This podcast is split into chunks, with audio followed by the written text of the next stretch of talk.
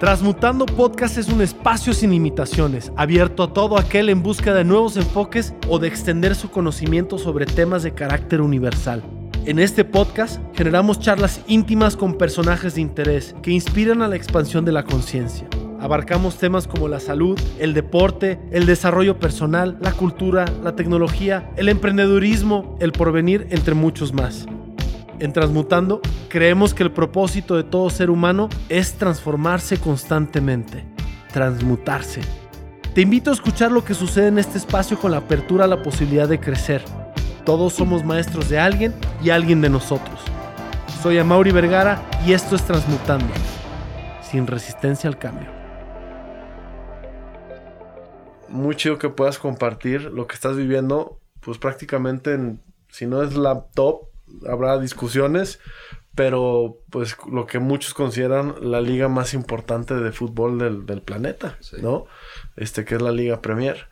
Este, digo, si la Liga Española o lo que tú quieras, pero en sí, si haces una eh, evaluación de todos los aspectos, pues la Premier, por su historia, por, por, este, su, magnitud, por su influencia en el mundo del fútbol, en la industria, pues es la liga más importante del planeta. Y yo creo que ahorita definitivamente, Mauri, y gracias eh, por tus palabras, y definitivamente esto no sería posible si no hubiera sido, y gran parte de la historia, cuando me preguntan, yo siempre digo, sin, sin mi paso por Chivas y sin la oportunidad que me dio de tu papá, tú y, esos tres años ahí, sería imposible. Entonces, eso también eh, me gusta mucho contar porque también creo que hace cercano la historia. No, no, es, no soy un mexicano que, que se fue a vivir allá desde los 10 años, es diferente, ¿no? Porque los inicios son aquí, como todo mundo que es mexicano y que quiere en el fútbol, o la mayoría, también se puede dar ese paso eh, por, por ese lado. Y, digo, te agradezco muchísimo la oportunidad de estar aquí. Sí, pues a mí, digo, qué chido que mencionan lo de Chivas, porque también creo que, este, pues me gusta mucho escuchar cómo, cómo estaría padre que platicaras, porque también creo que es una historia de éxito, cómo lograste, pues, conseguir una audiencia con mi jefe, ¿no? y que a partir de ahí comenzó tu historia en Chivas y que eso este, por supuesto, tu propio mérito y tu, ímpetu y todo eso te, llevó a donde estás. Pero ahí, pues podemos decir que pues empezó tu incursión en el fútbol profesional. Este, aunque estuviste también, eh, jugaste fútbol y, todo, pero pues este, eso viejo, yo creo que está muy chido que compartas eso, porque, primero porque con una, o sea, a través, creo que capitalizaste y, aprovechaste muchísimo la, oportunidad de Chivas, ¿no? Para estar ahí. Y además no se tocaron tiempos fáciles de Chivas, cabrón. O sea, no, no solamente fue estar en Chivas, sino también fueron tiempos complejos de Chivas, ¿no? Pero, pues en términos de experiencia también muy interesantes, cabrón, ¿no? Totalmente. Y, y eso estaría padre que, que compartieras. Creo que tiene mucho valor, ¿no? No, con, con, con mucho gusto. Aquí estamos para eso y, y, como aquí me siento en casa, más fácil poderse abrir y, y, relajado. Y digo, aquí a estas oficinas venía mucho. Porque estábamos en un proyecto con Tectopia y con Pablo. Ah, de hecho, con Pablo, sí. de hecho, ahorita lo saludé. Ah, lo alcanzaste a ver. Sí, lo alcancé a ver, lo saludé. Ahí nos acordamos de muchas cosas, nos reímos. Me preguntó un poquito allá esto y lo otro con el proyecto. Y le digo, sigue empujándome porque algo parecido o, más bien de, todo este conocimiento que queríamos traer, era para esas cosas, ¿me entiendes? Entonces venía mucho aquí, siempre le, le, decía también ahorita a Michelle, que siempre me gustaba mucho venir aquí. Porque veníamos normalmente, yo salía de trabajar de, de, de Verde ya acabando y extra como proyectos ahí, esto era como empujarlo paralelo, ¿me entiendes? Y me relajaba muchísimo aquí, me, me encantan estas oficinas. Nos relajábamos, un ambiente muy así de más informal, empujábamos esto, el otro. Entonces, ahorita regresar y estar aquí, sí, es un ambiente para mí, además de familiar, muy, muy a gusto para poder abrirnos. No, no me acordaba que, que, venías acá, Rampa. Sí, sí, sí, Es que para los que no sepan, aparte de hacer el estudio de Transmutando, pues también aquí hay varios proyectos, entre ellos Tectopia, que es una empresa, una empresa mía que, que formé hace un par de años, este, con gente súper talentosa. Este, que eh, diseñamos, eh, diseñamos soluciones digitales y, desarrollamos tecnología, este, eh, sobre todo aplicaciones, este, bueno, es que tratar de definirlo está cabrón porque hemos hecho desde temas de Chivas TV, OM TV, este, páginas web para OmniLife, plataformas para los empresarios de OmniLife, aplicaciones, este, soluciones eh, para Chivas. Eh, hay un proyecto bien interesante del departamento de, pues, de preparación y, y inteligencia deportiva de Chivas que es pues una especie de proyecto ambicioso que normalmente los clubes contratan por afuera, pero la idea era hacerlo totalmente interno, ¿no? Desarrollar un pues una tecnología este in-house, ¿no? Y este y eso es lo que venías a cotorrear con Pablo. Sí, sí, sí. Muy bien, la verdad este fueron tiempos de mucho aprendizaje, el, el ida y vuelta eh, de ambas partes, aparte se, se trata de convivir desde la parte deportiva a la parte más tecnológica, cómo poderlo aterrizar para tratar de llevarlo a la cancha, eh, fue un proceso increíble. Y como dices, sí, gente muy talentosa y aparte muy, muy humana, como, como la mayoría aquí. Entonces, sí, muy buenos recuerdos el estar aquí. Qué buena onda, viejo. Pues ahora sí que platícanos, güey. Que, que, o sea, digo, también está padre, pues, que nos platiques cómo nace tu amor al fútbol, ¿no? ¿Y en qué momento decidiste o no? Es, creo que eso no sé si me lo has platicado, pero pasaste de estar jugando a, pues ya buscar pues formarte para posiblemente tener una oportunidad como entrenador y, y, luego antes de eso pues obviamente la parte de inteligencia deportiva y ahora en, donde estás en, en, Brentford, ¿no? Pues mira, ¿cómo nace mi, mi, mi amor por fútbol o mi pasión? Por, por, el, juego es una historia que, que tengo muy presente. Yo creo que es de mis recuerdos más antiguos. Yo tenía cuatro o cinco años cuando mucho. Y me acuerdo que mis, mis, papás me llevaban al club a jugar fútbol. Pero yo de los más chicos, me llevaron desde que tenía tres años. Y en esas edades no es como que hay división de tres años, un grupo de niños de tres años, no, pues es desde entre seis años y tres años. Entonces, hubo una etapa que yo no quería ir al fútbol. Y no me acuerdo el juguete, porque eso ya pasó a ser irrelevante, pero había algo que yo quería. Puede ser un juguete o algo. Y le, yo les dije, quiero tal juguete, quiero las mis espinilleras. Y me dicen, cuando anotes un gol, te compramos tus espinilleras y tu, y tu juguete. Entonces en ese momento yo tenía un propósito, tenía un objetivo desde muy chico. Cuando tenía ese objetivo me empecé a acercar más al balón. Y pues la primera vez nada, segunda vez nada. Pero el puro hecho de tener un objetivo me hacía ir y me acuerdo de eso. Y un día, sábado, me acuerdo perfecto en qué cancha del club fue y cómo fue. No sé cómo pasó. Estaba ahí, apareció el balón, niños chiquitos, un centro. me, cae ahí, la prendo, gol. Y ahí, ahí, ahí quedé perdidamente enamorado del juego. Lo he platicado con mis papás y yo creo que por la sensación de realización, de objetivo cumplido y de esa parte individual. Yo tenía un objetivo individual, pero en lo colectivo me di cuenta, metes el gol y llegan y te abrazan. O sea, tú cuando haces eso, en ese momento los amigos o los que hay que pues no participas te abrazan, te sientes parte de un colectivo, siendo que tienes un objetivo individual. Y yo creo que eso es, y desde ahí ya no me importó las vinilleras o el, o el juguete, yo quería ir todos los días, a todas horas quería seguir, eh, quería seguir eh, jugando, probablemente para volver a sentir eso que sentí en, ese momento. Entonces desde ahí, es, ese recuerdo lo tengo muy presente y desde ahí no quería saber otra cosa más que jugar fútbol. Y, tenía muy claro que quería ser jugador profesional. estuve en las fuerzas básicas de Chivas, en, que fue en ese momento era cuarta división, yo creo que tenía 11 años por ahí. Fue mi entrenador eh, Marco Fabián Papá, era la categoría 87. Categoría 88 Estaban el, el, Chicharito y, y, esa generación y un poquito más abajo Vela. Si mal no recuerdo es 89 o 90. Copa Chivas, Verde Valle. Eh, muy buen torneo, llegamos a la final y todo. Y yo quería seguir ahí, pero me voy a estudiar a una academia militar, Estados Unidos. Entonces ahí pierdo ese hilo. Voy, estudio, una experiencia increíble, me sirvió muchísimo también. Regreso y ya entro a secundaria, o más bien ya estaba en secundaria, en segundo, segundo año de secundaria, y pues empezaba otra dinámica en mi, con, mi generación, mis amigos, mis compañeros, el sacrificio que tiene el perseguir una carrera de fútbol, pues tienes que dejar algunas otras cosas, ¿no? O, el esfuerzo que eso implica. Y por eso la estuve uno o dos años queriendo más bien seguirle por, o sea, dejar el fútbol un poquito, jugaba ahí en el equipo de la escuela, pero siempre con la inquietud. Regreso, estoy un año en, Chivas, si no me equivoco. Vuelvo a dejar porque entro prepa. Y ya sabes, pues empiezan más las fiestas y otro tipo de, de cosas. Y luego entro a Toluca aquí a la escuela que había de, Toluca en Guadalajara, porque yo podía estudiar en la mañana y en las tardes iba a jugar fútbol. Porque en esos momentos, fuerzas básicas de Chivas, Atlas o cualquier equipo en Guadalajara, era en la mañana entrenar. Entonces me voy ahí y como que con mis papás y todo, yo seguía terco con querer ser jugador de fútbol y decían, bueno, pues mientras no me dejen en la escuela. Y estando un año ahí, ellos a lo mejor no creían mucho en mí en esa parte, y me voy a Toluca, ya a formar parte de las fuerzas básicas allá vivo en la Casa Club, estuve alrededor de año y medio, yo creo. Órale. Estuve en, tercera, tercera división.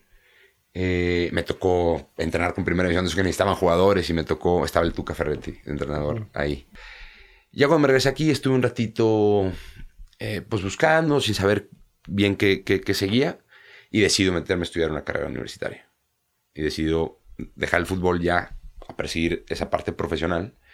Me faltan como dos años para acabar la carrera de administración y por pasar el del destino, me toca entrar junto con mi mamá a dirigir la empresa familiar. Jamás me, hubiera imaginado que a, esa edad, ¿no? Es una, obviamente una presión muy grande, el momento no era el más fácil. Eh, veníamos de esa, de esa crisis por el 2008, ¿te acuerdas que fue muy fuerte y diferentes compromisos? Entonces ahí fue un momento clave en mi vida porque yo tenía que seguir acabando la carrera, pero tenía que entrar directo a, a, la práctica, con responsabilidad de, ese tamaño. Y estuve seis años ahí, en eso. En ese momento dejamos todo bien, todo en orden, eh, logramos eh, esa parte.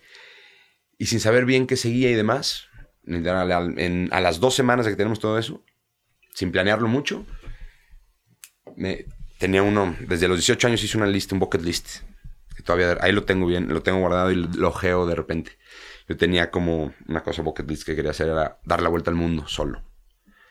Y me voy, sin mucho plan. O sea, no es que tuviera un itinerario de que voy a a tal ciudad, a tal ciudad. Me voy, nomás tenía como objetivo pisar los cinco continentes y darle la vuelta. Y vivir aventuras en el camino y que el mismo destino me fuera llevando de un lugar a otro. Entonces me voy. Eh, había ahorrado mucho tiempo para, para ese viaje. Entonces fue pues, medio mochilazo así que fueron como, habrán sido tres, cuatro meses. Regreso y como al año estarme cuestionando, estuve haciendo inversiones de dinero que he ahorrado, trabajando ahí con amigos y demás. Y ahí es cuando me hago, decía, es que, es que, ¿qué quiero hacer? Siempre la inquietud y la pasión por el fútbol en todo ese camino, pero no tenía muy claro qué quería hacer de mi vida. Pero lo que sí tenía muy claro, y fue algo que me que llegué a esa respuesta por cuestionármelo mucho, fue que no quería hacer. Que a veces por ese camino puedes llegar a esa respuesta. Claro, es importantísimo también. Muy importante. Entonces, cuando tenía claro que no, digo, ok, está, entonces, ¿qué es lo opuesto a eso? Y ahí es cuando decido y, entiendo y, me queda clarísimo, clarísimo que me quería dedicar al fútbol. Entonces, pues como jugador ya no. Eso estaba claro. Y, bueno, entonces después, ¿en dónde? ¿Y cómo? ¿Un directivo? ¿Entrenador? o muchas otras eh, profesiones que hay dentro del, fútbol. Y esa es otra, otra, otra pregunta que me hice hasta que fui llegando a, las conclusiones. Yo por, por, mi, por mi pasado y mi, mi experiencia o mi preparación, mi educación como administración de empresas, pues tienes esas herramientas y ese perfil para poder o parecer directivo. Gestionar. Gestionar a, más niveles. Tomé cursos, muchos cursos de eh, tipo MBAs y demás. Entonces, esa parte la, tenía muy clara y la tengo muy clara. Pero no, no, no sentía que fueron por ahí. Y yo sé que a veces hay directivos, y ha pasado en el mundo que hay directivos que han sido entrenadores y demás, pero creo que tenía que estar muy claro yo, en dónde y por qué.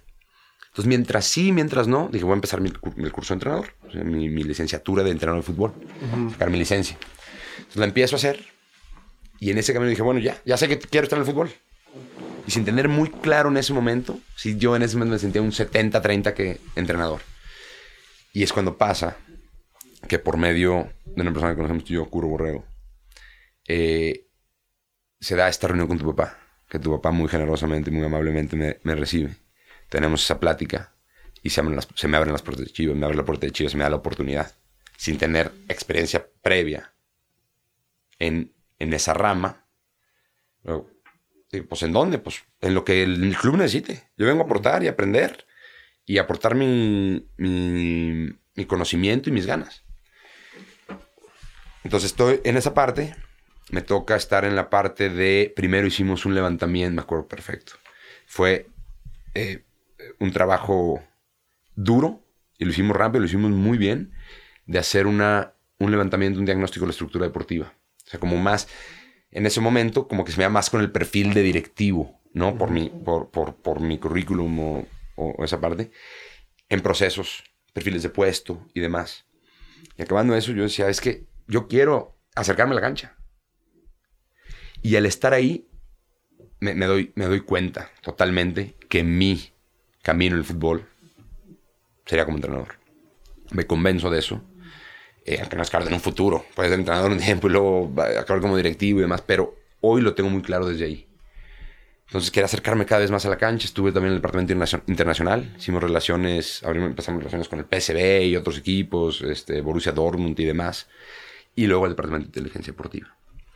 Y estando ahí, ya más cerca, esa parte de, de la cancha, mi, objetivo, los objetivos que acordamos en su momento era traer, buscar por todo ese medio, traer el conocimiento y tratar de llevar nuestro, ese departamento a la vanguardia lo más posible para encontrar esas ineficiencias y tratar de trasladarlas a la cancha.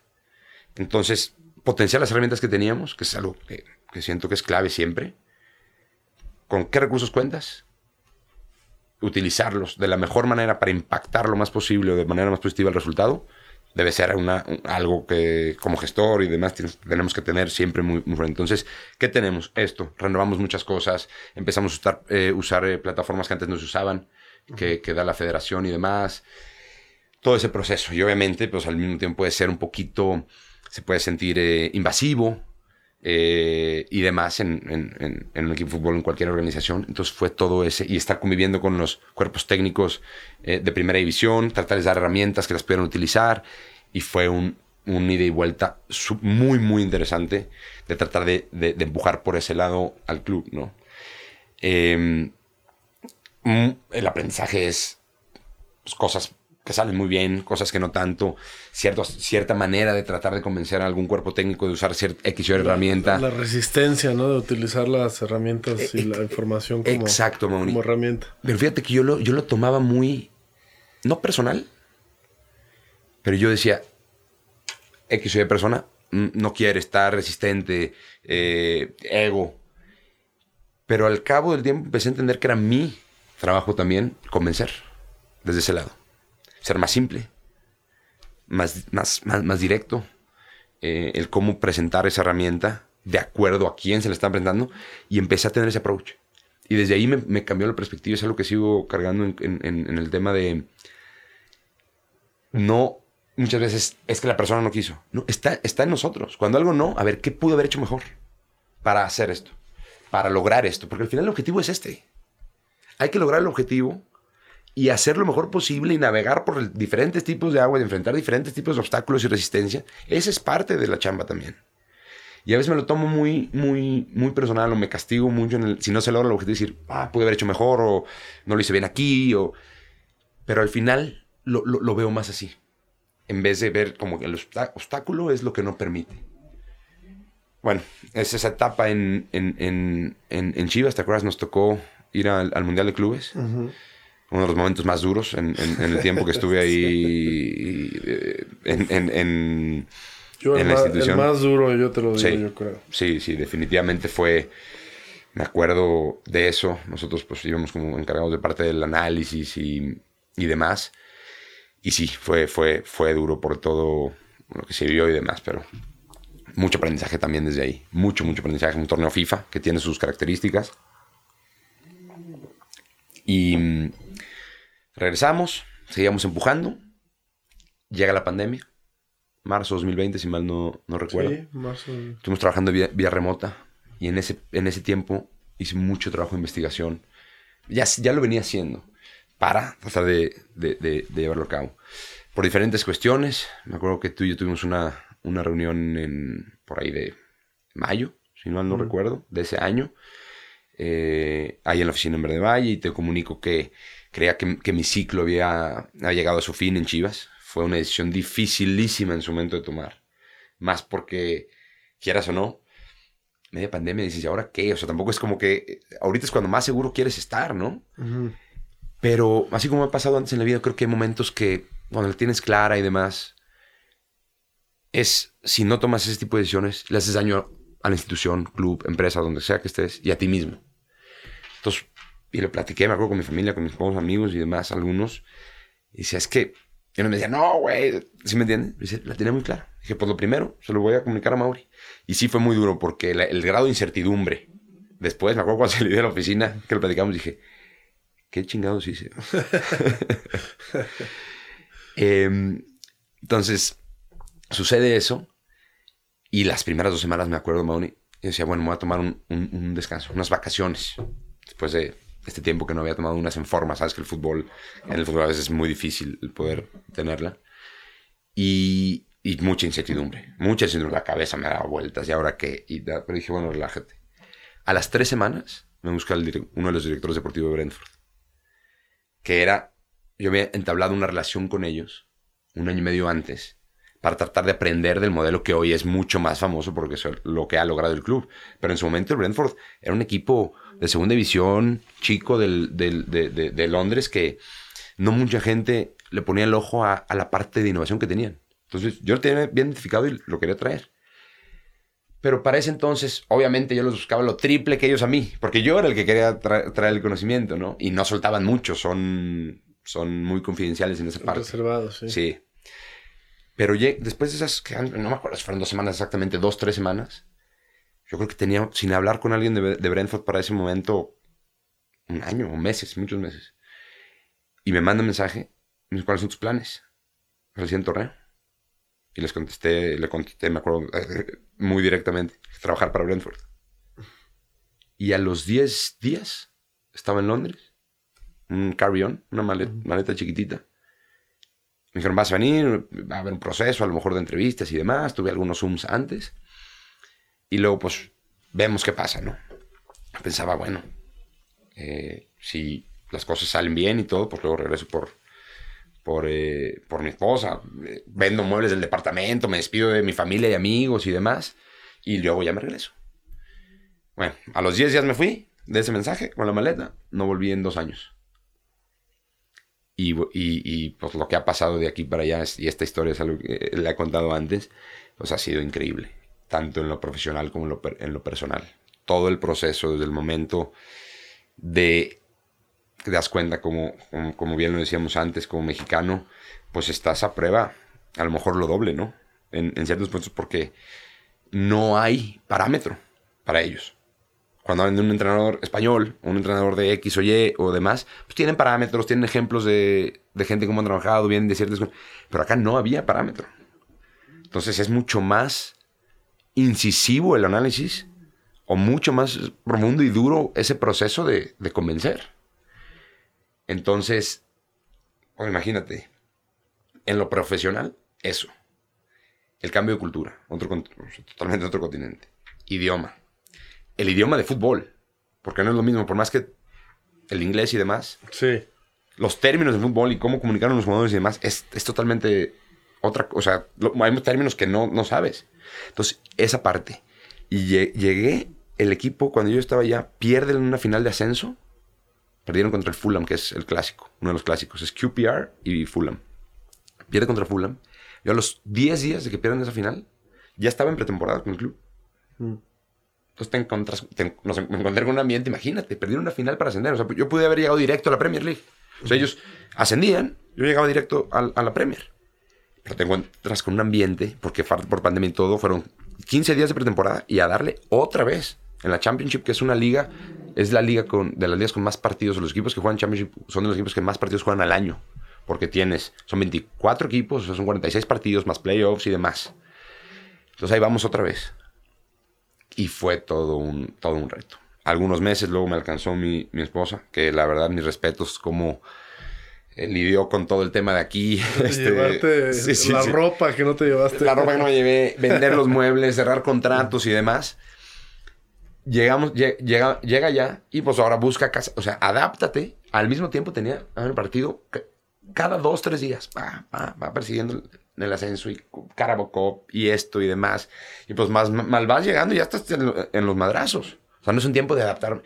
Entonces, casa, en lo personal y profesional, yo tenía una, una, una idea muy clara. Yo decía, es importantísimo que, nuestra curva de aprendizaje y adaptación sea lo más lineal posible, que no tenga, que sea lo más flat posible. Porque si no, va a estar muy difícil. Entonces, pues imagínate. Luego se nos viene el lockdown. No me acuerdo si fueron cuatro o cinco meses. Inglaterra cerró todo. Solo podía salir al súper y a caminar a los parques. Nada más.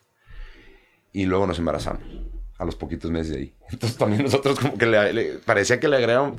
el grado de dificultad. Sí, sí, sí, sí, sí. Yo me acuerdo que decía, y unas ganas de demostrar. Y, y, yo pensaba, no, o sea, vamos a lograr el objetivo. Y durísimo.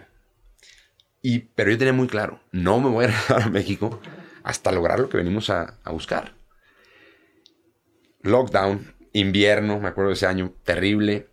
Y poco a poco fue saliendo el sol, metafóricamente y no. O sea, literalmente y metafóricamente. Pero sí, el embarazo, esto, el otro, que se culmina en, en, mayo.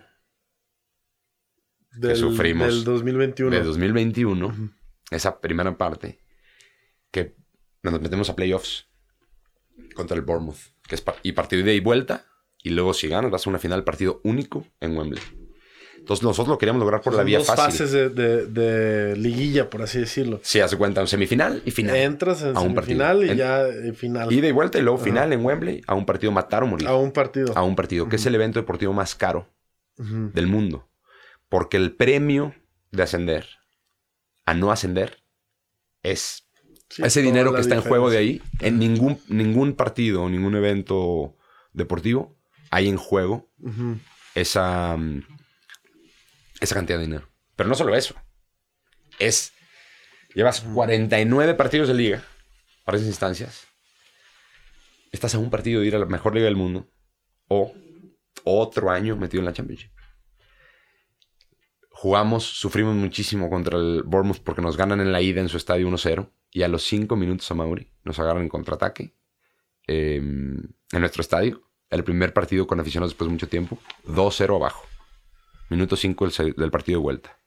No hacerte el cuento largo, 3-1 ganamos el partido, 3-2 en el global. Un ambiente en el estadio. No, no, no, le dimos la vuelta. Increíble. La, la final adelantada. Casi, casi. Te, puedo, te puedo decir, y, y, por eso sí sé que el fútbol mucho es de momentos y muchas cuestiones, porque lo que vivimos ahí, como lo vimos, todo el mundo sentíamos que el siguiente partido era casi un trámite en Wembley. Pero ahí vamos a Wembley. Dos semanas, de ese partido al otro, dos semanas.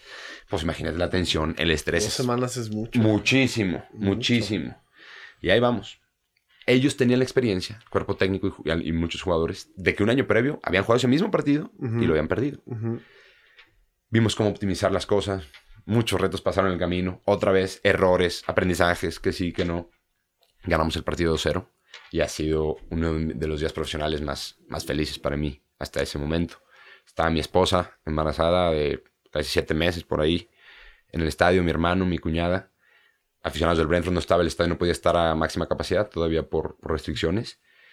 Y lograr el ascenso ahí fue después de el camino que, que hemos platicado en, en, en, los minutos pasados. Fue un momento muy, muy especial. Qué locura, bro. Y en Wembley, la catedral del fútbol, eh, saber el boleto que teníamos a la, a la Premier League, lo que, lo que habíamos pasado. Y, y como te lo, te lo, dije en algún momento, primero, pues mucha euforia y los cánticos de la visión de, de Brentford. Aparte, yo vivo muy cerca de Brentford, eh, en Richmond. Y, y he aprendido al vivir ahí, wow, 20 minutos caminando al estadio. Convivo con la comunidad y la gente que le va al Brentford. Entonces como que lo vivo más porque soy parte de la comunidad para la que trabajo. En cierto sentido, los, los clubes de allá tienen mucho esa identidad. Sí. Yo sentía Sí, depende de la colonia que vivas, le vas al equipo. O sea, Sí, no- sí, mu- mucho hay de eso. Sí. Sí, puede pasar. Bueno, que- igual yo ya es un poco más bueno, pero, pero sí, mucho, era... mucho, mucho. Los barrios eran este de casi casi cada equipo por barrio. ¿no? Totalmente, totalmente. Entonces, mucha euforia. Y tuve un momento después de- del partido, ya que celebramos en el vestidor y demás, un poquito antes de, de regresarnos a, a nuestro estadio, que era donde íbamos a celebrar, estar en la cancha solo. Y se me, pasaba- me pasaban muchas cosas por la cabeza. O sea, quedas campeón y luego se van a su, a su estadio a celebrar. Ese era el plan. La verdad, nosotros no sabíamos bien Ajá. qué iba a pasar. Como que era algo que tenían medio, medio escondido. No sé si por la experiencia previa o lo que sea. De no adelantarse. No, no sabíamos bien. Pero en ese inter me quedé un ratito en la cancha solo. No había nadie por ahí, vi dos eh, jardineros ahí medio eh, picando el pasto y, y demás. Pero empecé como la re- recapitulación hasta allá. Y me acordé desde que empecé a jugar fútbol y mis papás y mis abuelos y los principios y valores que, que- que me dieron y las herramientas. Desde enseñarme, o sea, darme las herramientas para aprender a hablar inglés, porque sin eso no sería po- posible a lo mejor haber estado ahí. Claro. Muchas cosas. Mi carrera en, en- en- lo, en lo profesional, tanto en el fútbol como en lo empresarial. La reunión con tu papá, el paso en Chivas, las no tan buenas en Chivas. eh, lo- desde que llegamos a Londres, todo el proceso y, y fue muy, muy especial. Y de ahí nos subimos a los camiones y camino a nuestro estadio de Wembley, del estadio Brentford. Me acuerdo, yo creo que habremos hecho, se hacen, no sé tanto, está relativamente cerca. Pero cuando, cuando cruzamos de Chiswick y cruzamos un- una glorieta, que es cuando ya empieza Brentford, fue algo increíble. Las calles tapizadas de rojiblanco, humo, eh, banderas, todo Kew Bridge, que es un puente que cruza mm, de Brentford a Kew, es donde empieza Richmond, ah, por encima del Támesis. Parecía que se estaba incendiando. Yo, yo decía, bengalas. Yo decía, está, se está quemando el puente. Estos güeyes ya, ya se les pasó, están quemando el puente. Increíble, increíble. Me acuerdo cuando llegamos, yo veía caras conocidas, veía al, a, a, um, James, el señor que atiende en el- un pub que, que frecuento, con su camiseta del Brentford, con el que antes pues, vas ahí, te sirve tu, tu, tu pint, platicas y demás, y a otros que veía que vives ahí. Fue muy especial. Y ya fue un fiestonón, ya te imaginarás. Después de eso, en el verano nace, nace mi hijo. Por eso no, no, regresamos, tuvimos que mantenernos ahí. Me acuerdo fue la Eurocopa, sé que estuvo mi hermano, mi hermano, mi, mi cuñada y mi, y mi suegra que fue, que fue allá y, y fue un súper apoyo. Y luego pues a empezar la Premier League. Primer partido de la temporada. Nosotros contra el Arsenal en nuestro estadio, un viernes. Y aquí voy a cerrar esa parte, porque ese partido, primer partido de la Premier, 2-0 le ganamos, fue un viernes. Wow. Fue, pues todo el mundo estaba viendo, cuando empezaba el fútbol ese Sí, año. a ver cómo les va a este equipo que acaba de ascender, ¿no? Viernes en nuestro estadio, un ambiente espectacular. Y 2-0 le ganamos a- al Arsenal. Y ya de ahí sigue la historia de, de esta temporada que tuvimos ahí, que nos mantuvimos. Pero Brentford ya había estado en, en la, en la primera división. Sí, pero tenía 70 y... En la Premier League nunca, porque la Premier League No, se funda en el no 92. O sea, la Existía última la primera vez... división. Ajá. Tenía 75 años, 74, 75 75 años. años. ¡Wow! Sí, sí. No, qué significativo. Sí, muy, muy No, significativo. la verdad no sabía ese dato. O sea, que, que cuánto había pasado desde... Sí, me imagino que ya el torneo es diferente hace 70 años, pero... Sí. O sea, digamos en, en, en, en el equivalente a la primera división, 75 años. Casi por ahí de, de, las, de las fechas de la Segunda Guerra Mundial, por ahí. Ya. Un poqui- por, por esos temas, un poquito después.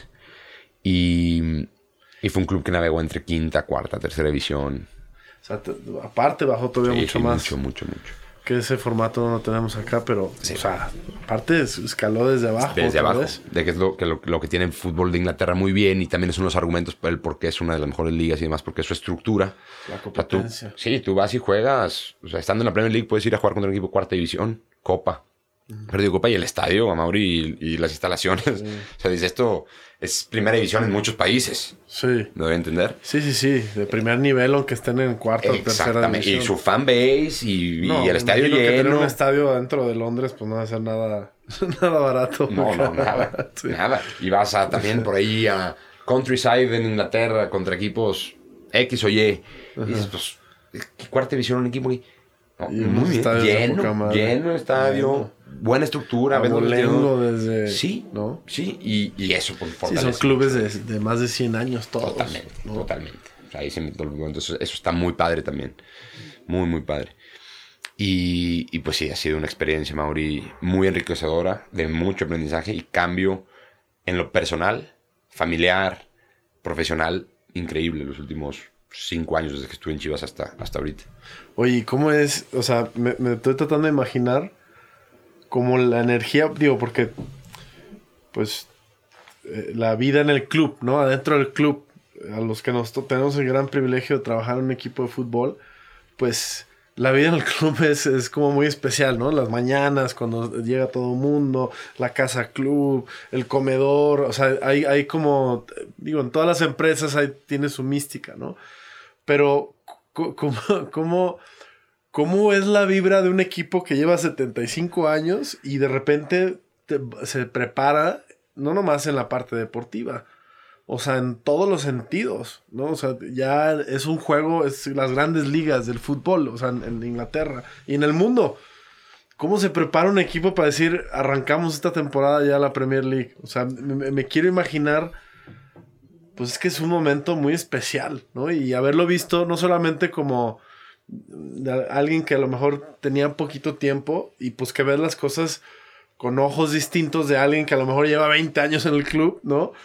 Y además como extranjero, digamos, no como inglés, como este mexican que está ahí, ¿no? Este, ¿qué, qué, qué, qué fue esa experiencia, viejo? O sea, la semana antes de jugar contra el Arsenal, o sea, ¿cómo preparas el estadio así como para decir, oye, este estadio ya va a ser un estadio de la Premier League, ¿no? Este, fíjate, es, es interesantísimo y muy puntual lo que, lo que mencionas porque justo ese estadio es nuevo. O sea, nosotros tenemos dos años con, con ese estadio. Órale. Es algo de lo, de lo que sucedió. Y parecía que todo estaba alineado, predestinado a, a que fuéramos en la Premier League. Porque justo el estadio seguro. tenía un año, un año nuevo, más como todo preparado hacia allá. Me toca llegar, como, como bien mencionas, a un equipo que acababa de perder la oportunidad de haber ascendido, que estuvo a un gol, a lo mejor, o dos, ujú. de haberlo hecho. Y, y te encuentras, como bien dices, o sea, te encuentras ese, ese camino tan de venir de, de- de una derrota de ese tan dolorosa, pasar por lo que dices, y luego cómo preparar la Premier League. Yo siento, y fue lo que me tocó desde que llegué, que estábamos con un... Uno de nuestros más grandes valores ahí es el, eh, la palabra togetherness. Esa, esa, esa unión en todos hacia el mismo, de todos hacia el mismo objetivo. Eh, y, teníamos, yo por lo menos lo sentía, por cómo fue la temporada y cómo logramos las cosas, que íbamos a llegar a la Premier a, demostrar muchas cosas. Teníamos, o sea, y, y creo que la seguimos teniendo, que es algo que debemos de mantener constantemente, esa confianza de que podíamos competirle a quien fuera. Y que teníamos esa parte eh, en diferentes fases del juego y esa, esa unión y esa fortaleza y esa capacidad de hacerlo. Aunque todos, y después lo hemos platicado, teníamos un poquito de, de incertidumbre o, decirlo claro, ese miedo que, que hay ahí de decir, ¿seremos suficientemente buenos o vamos a llegar y nos van a hacer de seis para arriba cada partido, no? Eso, quieras o no, estaba, lo platicaba con jugadores y demás, y ellos lo han dicho abiertamente en la prensa, que estaba esa parte, pero teníamos un hambre de mostrar muy fuerte. Y eso sumado a que todo el mundo funcionábamos con ciertos objetivos muy claros y muy simples. Muy claros, medibles. Claros, simples, una hoja, el, el plan estratégico del club. Bernardo, estos son tus objetivos y se miden así. Es tal, tal, tal, tal. Y tres objetivos como equipo de primera división que son nuestros, nosotros decimos nuestros cimientos para ese torneo. Y van cambiando, pueden ir cambiando. Muy claro y queremos lograr esto. Entonces creo que tener ese, ese camino tan claro y esa confianza con la que veníamos y ese nuevo estadio y ese también esa sensación de lo nuevo, sí fue muy especial. Y fíjate, no lo había, no lo había aterrizado tan claro hasta que ahorita que me lo preguntas. Porque sí que fue, fue, creo, algo que nos potenció. Y como mexicano, como bien dices, ya es para ese primer año estaba muy, muy, adaptado ya. Sí, como local, ya parte de la familia del club. Del club, sí, totalmente, que es eso, una familia. Entonces, es, es, un club diverso. Llegamos a tener, si mal no recuerdo, en algún punto, en estos dos años, 12 nacionalidades mm. de jugadores. Ya. Y, de staff. De staff. O sea, el único del continente americano. No está español. Hay escoceses, ingleses, irlandeses, eh, daneses. En diferentes este, áreas, y, niveles del club. Y sí, parece entonces ya muy, muy adaptado a la familia Brentford, con mis formas y pues como mexicanos que somos, pues ya sabes, ¿no? Con esa picardía y esa, de repente, esa carrilla y demás. Los ingleses también son bravos para, para eso, para el tema de carrilla y demás. Tienen un humor que a mí me gusta mucho. Desde antes que veía películas de Guy Ritchie o desde Mr. Bean, Guy Ritchie eh, y demás. Y luego ahorita Ricky Gervais, que me gusta muchísimo. Ah, eso, eso se me hace genial. Es brutal. sí, sí, sí. Entonces, y ellos son así. Ellos son así en la vida diaria. En el metro me ha tocado escuchar, dices, es que quieres algo de comedia, nomás ve, súbete un metro y ve caminando por Londres y vas agarrando todos los... Entonces como que, como que en esa parte eh, aterricé muy bien. Hmm. Y sí, es un club muy, muy unido. Por supuesto que nos agarramos del pelo de repente y, tenemos nuestro, nuestro, nuestras discusiones, conflictos y demás, pero, pero con ese profesionalismo y, y, ese saber, lo que hemos construido, la cultura que hemos construido, que el club ha construido y los que hemos sido parte de, lo importante que es para lograr objetivos y lo importante que es cuidarla. Porque esa se te va. Construirla cuesta, es como la confianza. Construirla cuesta muchísimo, pero en un instante se puede perder. Y eso también es difícil. Estás en la Premier League, el club es más sexy, eh, el club eh, tiene más reconocimiento, somos seres humanos, tenemos un poquito más foco, algunos y demás, y es, esa parte es creo que uno de los retos más importantes que vamos a tener para esta, la segunda temporada. Oye, y, pregunta rápida, ¿el, con quién habían perdido la final del ascenso? Contra, Fulham. ¿Y Fulham cómo le fue ya en el, en O sea, ¿se mantuvo en la Premier o descendió? Descendió y nosotros descendimos. Ah, wow. Entonces los aficionados... Eso todavía es más significativo. Sí, más significativo porque ellos bajan, nosotros subimos y los aficionados estaban un poquito molestos porque como es el clásico, están los estadios muy cerca y los barrios y todo muy cerca. Querían jugar contra Fulham en la Premier League.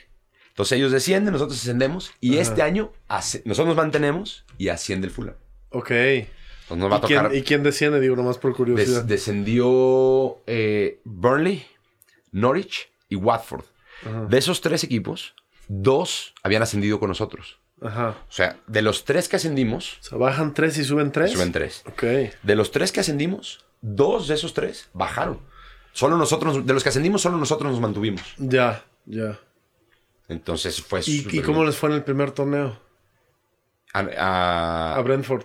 En el primer torneo en la Premier League, 13. Quedamos en lugar 13. Ok. En la Premier. Muy bien. logramos mantenernos. ¿De cuántos habías dicho que es la Premier? 20. 20. 20 equipos. Digo, para ser un ah. equipo que va ascendiendo. Muy bien, somos el equipo. Nosotros queríamos top 10. Que la gente creía que era imposible. Decían, güey, salva la categoría y es más que suficiente. Pero nosotros teníamos como ambición top 10. Siendo el presupuesto más bajo de toda la liga. Más bajo incluso que, los, que los otros tres que descendieron. O sea, cuánto todos los demás equipos. Totalmente. La experiencia que tienen, el, presupuesto, los jugadores que ya vienen armados desde siempre.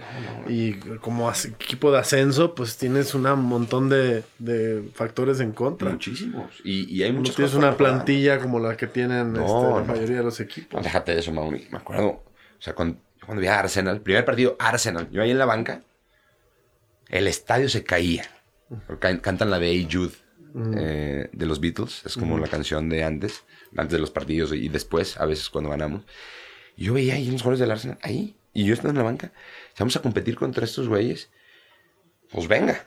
Pero después, ves a Guardiola y al Man City, dos veces los enfrentas. Klopp y el Liverpool, que vuelan. son en el Tottenham y, luego con. una cosa es verlos en la tele y otra cosa es verlos ahí, en la, cancha. Desde la cancha. sí. Yo estando ahí en la banca, estás compitiendo contra ellos. Sí, los. Y ves arrancar a Son. Los un contraataque. fútbol. Dices. Entonces, eso sí. Y tú eres Brentford. Y la única manera de competir es por algo más que dinero. Ahí. No hay de otra. Pero el mismo, el, mismo aceptar esa posición, que también eso hay que aprenderlo y hay que, y es algo que he aprendido para también trasladar en, la vida. No pasa nada con aceptarse. Somos Brentford.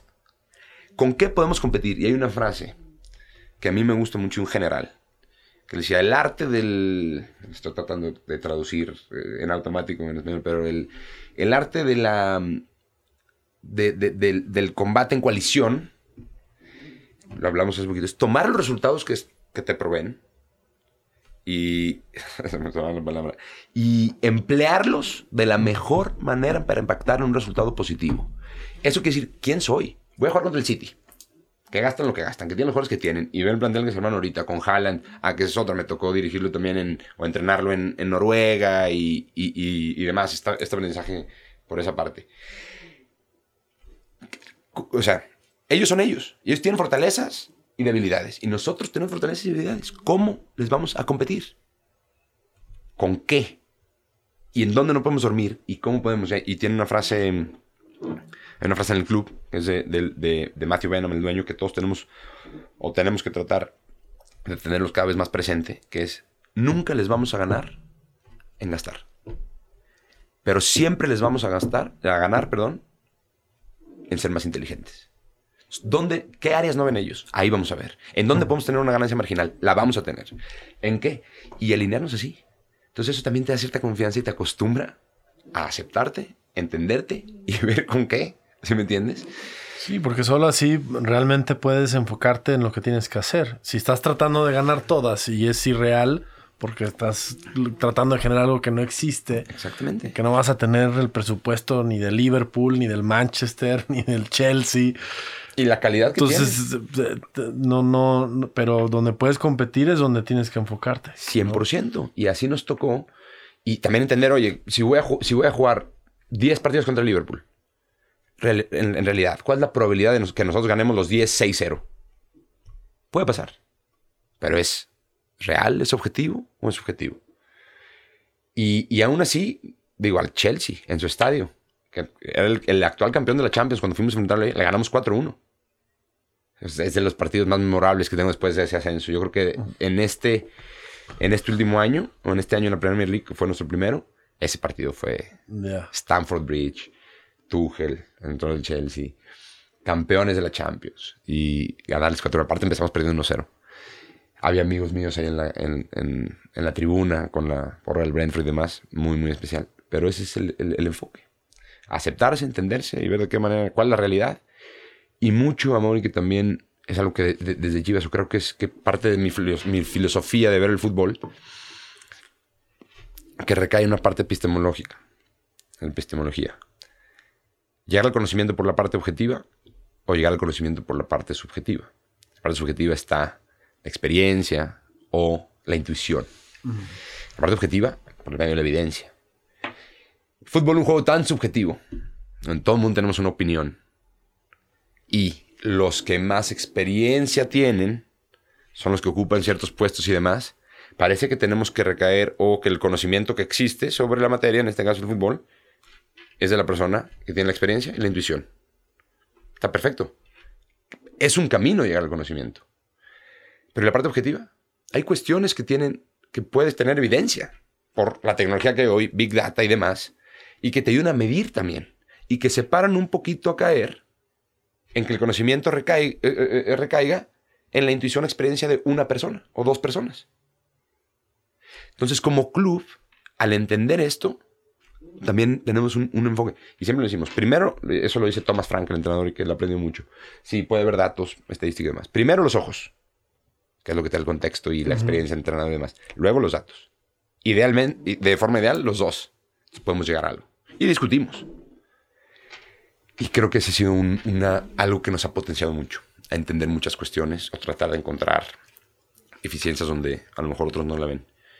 Y, y esa parte objetiva creo que el fútbol sí se puede generar. Claro. Y es, y es importantísimo. Y que nos hace falta tanto en, en México. Y, Porque creo que ya eh, el fútbol mexicano ha llegado a un punto donde pues ya podemos decir que tiene su propia esencia, ¿no? Pero durante mucho tiempo, pues muy influenciado por el fútbol latinoamericano, eh, o más bien dicho sudamericano, eh, el argentino, el brasileño, ¿no?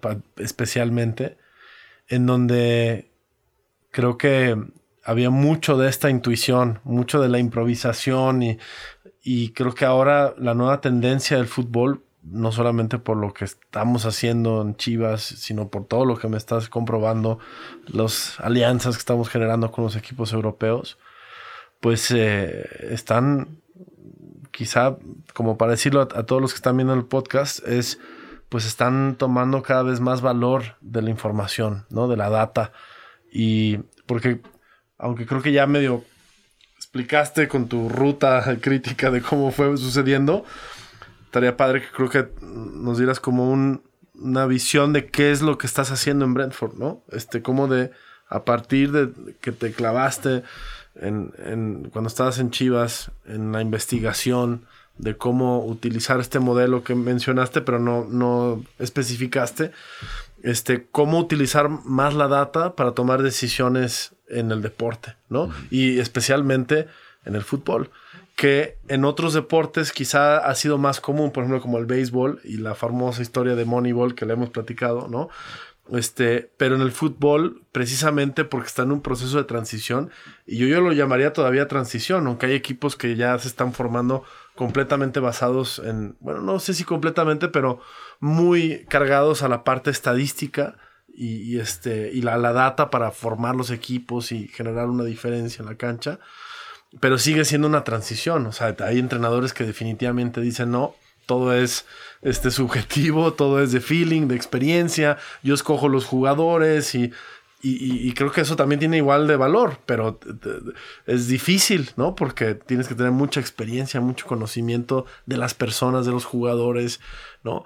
Este, del deporte mismo aparte y la parte de la data, pues que es eh, de alguna forma pues es hacerse de herramientas nuevas, ¿no? Como ya hay ciertos, eh, y estaría bueno que lo platicaras, pues ciertas fórmulas de cómo eh, analizar la información de algo que es subjetivo, pero cómo convertirlo en objetivo, ¿no? Este, la estadística de expected goal, cómo puedes de alguna forma modelar la probabilidad de gol, ¿no? Dependiendo tus zonas de calor y dependiendo de eh, la tasa de, pases, ¿no? Este, eh, etcétera, etcétera. Cómo, cómo los, los valores que obtienes en un partido pueden ser mezclados para obtener ciertas estadísticas que te pueden ayudar a, tomar mejores decisiones. Cuando este jugador está, pues vemos que hay un aumento considerable, no solamente en los pases, porque eso es lo más fácil de medir, ¿no? ¿Cuántos pases hizo este güey, ¿no? Y cuántos pases hace el otro cuate.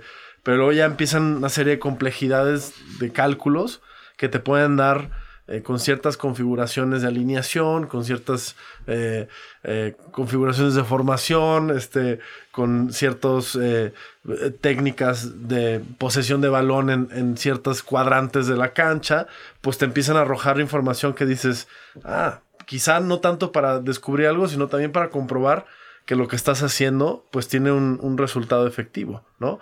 Cuando no necesariamente el resultado del partido te da, este, necesariamente te comprueba eso, ¿no? ¿A qué me refiero?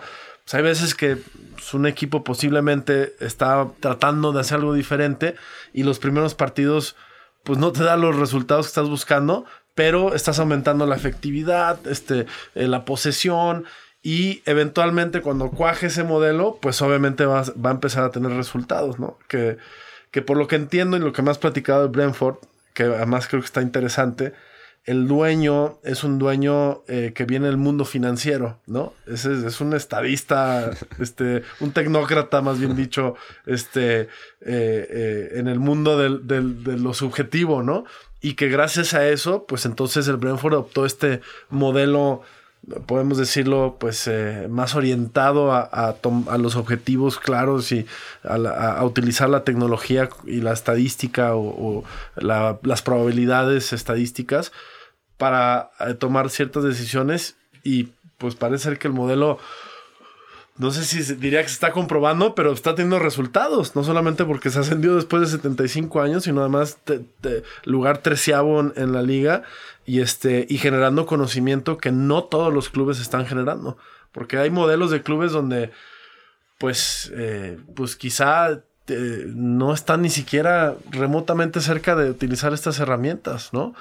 Y, parece ser que la tendencia de la industria del fútbol pues cada vez se acerca más a estar midiendo, eh, más que eh, eh, darle más valor a los objetivos. O sea, yo veo cómo los clubes cada vez más están aumentando su plantilla de inteligencia deportiva, este, ya cada vez el análisis del rival es cada vez más profundo y cómo también empieza a permear en otras áreas del club, ¿no? El scouting, este, la visoría, etcétera, etcétera, ¿no? Pero pues no sé, digo yo, yo porque entiendo y, sé, pero quizá quien no te conozca por primera vez es que, cuál es tu puesto en Brentford, ¿no? O sea, ¿qué estás haciendo? Este, y, cómo esto que en su momento platicamos y que por supuesto echamos a andar y, que está sucediendo y, de, cierta forma con las posibilidades de Chivas, eh, el área de inteligencia deportiva cada vez toma más relevancia en la en la cultura del deporte en, el club. Pero definitivamente, pues todavía estamos, y como dices tú, aceptar donde estamos, pues todavía estamos unos pasos atrás de lo que la mejor liga del fútbol está haciendo, que es incorporar verdaderamente en el trabajo de día a día en el club, eh, pues la data y la información y, las tecnologías, ¿no? Que, que, me parece que es un tema súper interesante. Súper interesante, Mauri. Creo que aterrizaste muchas de las cuestiones muy puntual y muy claro en, cómo lo mencionas y, haces un análisis desde la fotografía completa muy bueno en cuanto a dónde estamos parados y de lo que significa cada cosa que, mencionaste. Bueno, a lo que yo me dedico, yo soy entrenador ahorita y mi, puesto y mi día a día y, y mis objetivos son como entrenador. Estoy en la cancha permanentemente en los entrenamientos como miembro del cuerpo técnico, tal cual como un auxiliar técnico. Eh, somos cinco miembros del cuerpo técnico, un entrenador portero, bueno, Thomas, que es el entrenador principal, entrenador de porteros y tres auxiliares, yo soy uno de ellos. Y tengo la, la... Entonces, bueno, estar en cancha permanentemente, diseñando entrenamientos, entrenando a los jugadores eh, directamente diario y en los partidos en la banca como, como auxiliar técnico. Y tengo la posibilidad o una de, mis habilidades es que entiendo muy bien el lenguaje por la preparación que he tenido eh, desde, desde antes de entrar al fútbol y en el fútbol y algunos cursos que he tomado, libros que he leído y demás, de entender este lenguaje de Big Data en el fútbol y de seguirme capacitando con eso. Entonces, entiendo muy bien la parte o cuando hay que intentar llegar a conocimiento por esa parte para llegar a evidencia objetiva entiendo muy bien el cómo funciona y demás. Entonces, con el departamento de análisis, que yo no tengo nada, que ver más que somos, ellos nos presentan a nosotros y ellos nos hacen análisis y nos presentan al cuerpo técnico, de ahí tomamos ciertas cuestiones. Y otro departamento de análisis mucho más técnico en cuanto a research y demás para, llegar al conocimiento, también tengo relación con ellos, pero mi trabajo está directamente en la cancha. Trasladar esto a la cancha. Entonces, cancha, y, banca, ser parte del cuerpo técnico, toda la parte técnico, táctica, entrenamiento, mejorar y demás. Fíjate que mencionabas algo, este término de Moneyball, que por ejemplo a Brentford, a ciertos directivos y demás no les gusta no mucho. Les gusta que lo digan. Que lo digan porque es un deporte muy diferente. Claro, totalmente. Y pero, pero, lo, que, lo que hemos platicado es que esa palabra se hizo así para describir cuando una, una organización es data driven. No, no es que te estén comparando que haces lo mismo, sino puede ser una, compañía de lo que me digas. Si tal compañía, en cualquier industria, en cualquier ámbito, está siendo eh, dirigida o eh, data driven eh, en cuanto a objetivos y demás, se le dice, ah, el Moneyball de los supermercados, el Moneyball de la industria automotriz. El ¿Qué quiere decir? Que están siendo muy influenciados por la data. Ese es el término, eso es lo que se trasladó a esa parte. ¿Y es así en el Brentford? Fíjate que algo que le aprendí, a, que, he oído a varios directivos, eh, uno de ellos Rasmus Ankesen, que era directivo en, director deportivo en Brentford, y él decía, una, una organización o un club de fútbol no es data driven si no toma las decisiones importantes por medio de la data. Continúa un, entrenador, eh, cambio de X o Y jugador fuerte, directores deportivos, resultados durante la temporada. Si no se toman decisiones importantes basadas en data, no es una organización data driven o un club de fútbol, vamos a decir. Ese es su punto de vista. ¿no? Pues en ese sentido, básicamente todos se basan en la información de los resultados. E, e, exactamente, pero por ejemplo, y algo que, tú decías. El chiste también es que tan, que tan, el, que tan profunda es la eh, data. Y, y que tan simple. Por ejemplo, tú, tú lo aterrizaste muy bien cuando decías, el fútbol es, es, un deporte, un juego tan aleatorio, o el resultado puede llegar a ser tan aleatorio porque hay poco, hay poco, poco pocos goles. En, comparando con el básquetbol, pocas anotaciones, vaya. Con el béisbol, con otros deportes, donde los puntos son muchos. Al ser tan pocos, 1-0, 2-1 y demás, hay un grado de aleatoriedad en el corto plazo que es un partido de fútbol. Muy grande, muy grande. En cinco partidos sigue siendo. Ya 10, 20 partidos ya empieza a ser un, mediano plazo y más a largo plazo. Pero hay veces, lo que decíamos, la parte subjetiva, ¿cómo mides el, rendimiento de un equipo de fútbol? En, la parte subjetiva, pues es a los ojos de X o Y persona que juzga si el equipo está funcionando bien o no. Si tiene 10 partidos sin ganar, por ejemplo. Pues parece que es evidente ante los resultados que pues, el equipo no está bien, ¿no? Y puede ser que con los puros ojos alcance con la opinión de una persona alcance para tomar esa decisión. Pero cuando por medio de la data, que es infinidad, y no perderte en ese mar, la tienes muy clara y dices con este KPI, este, este y este, voy a medir el rendimiento del equipo, independientemente del resultado. Entonces puede ser que el equipo tenga seis partidos ganados, lo que sea, pero si en esos indicadores, como tú lo mencionabas, las cosas van bien, puede ser que simplemente estés en una curva de aleatoriedad en contra. Pero que si sigue con estos indicadores, todo va a estar bien. Hay muchas cuestiones que nosotros medimos donde no es el resultado el que determina. ¿Por qué? Y, menos para los entrenadores, por ejemplo. Porque como entrenador, pues a lo mejor, oye, tienes 200 llegadas a gol partido en el área chica y a lo mejor le pegan al poste y la, la mandan por arriba. Eh, ¿Qué tanto es el, eh, el, cuerpo técnico, los entrenadores y demás? Pero a lo mejor hay otros indicadores que están marcando que el equipo está funcionando. Y no tienes ninguno en contra y demás. Y perdiste esos cinco partidos, es un ejemplo, ¿no? Sí, sí, sí. Pero es ahí el definir qué KPIs, cómo. Y, he escuchado gente que, dice un poco más tradicional o que cree que, puede, que pueden ellos, tienen la verdad porque por su experiencia y su intuición y por la gente que han platicado, donde se han capacitado, que el término Moneyball o que este tema de data en el fútbol, que, que, no, que no sirve para nada y que no... Y claro, no sirve para nada si no lo sabes eh, utilizar. Si te pierdes en el mundo de... Y no solo es a veces son data hay en cuestión física, en muchas cuestiones. Y el medir como objetivos, porque también eso sirve para bajar, por ejemplo, un jugador. Oye, mira, si tenemos como objetivo en la parte del fitness o en la parte física, ser el mejor equipo de la liga. Bueno, este, este y este KPI tenemos que ser los mejores. Partido tras partido. Es, es una parte de, queremos que todo mundo de, tenga intensidad o mantenga intensidad alta. Si no tenemos herramientas para medir, el único, el juez, parte y ejecutor de si un jugador corrió o no, son mis ojos. Pero acá hay, oye, no te vi. Subjetivo. Sí, sí. Y en cambio, cuando, oye, no te vi con el, mira, me acuerdo de tres, cuatro jugadas que vi que no regresaste en un. A ver tus números. Ah, no, fíjate. Estuviste por arriba del promedio que todo el mundo y llegaste a los objetivos en los cuatro indicadores que dijimos. Oh, está, está corriendo el jugador, está, dando todo. Sí. Y es, ese es un buen ejemplo. Es un, creo que es el mejor ejemplo. Sí. Porque mientras estabas diciendo, yo ya estaba pensando en las voces, en las voces, eh, ¿cómo los podemos llamar? Este, sí, de, los detractores, ¿no? No, a ver, fútbol es, es ganar partidos. Sí, obviamente, ese es... O sea, sí, todos, estamos ahí para eso. Claro, ¿no? Es, te, te, da puntos, es sencillo, tantos este, es como Ferguson, que también me parece una, visión bien interesante, es el, empate, pues es, es, es, importante porque te da puntos, ¿no? Este, no nomás, digo, son cuestiones, ¿no? También suma, suman puntos, digo, obviamente ganar, pues te da más, pero empatar también es un sumador de puntos, perder definitivamente no te da puntos, digo, dependiendo de la liga, ¿no? Pero pones un ejemplo bien interesante porque creo que ahí es donde la data se convierte verdaderamente en una herramienta bien poderosa en el seguimiento de los objetivos puntuales.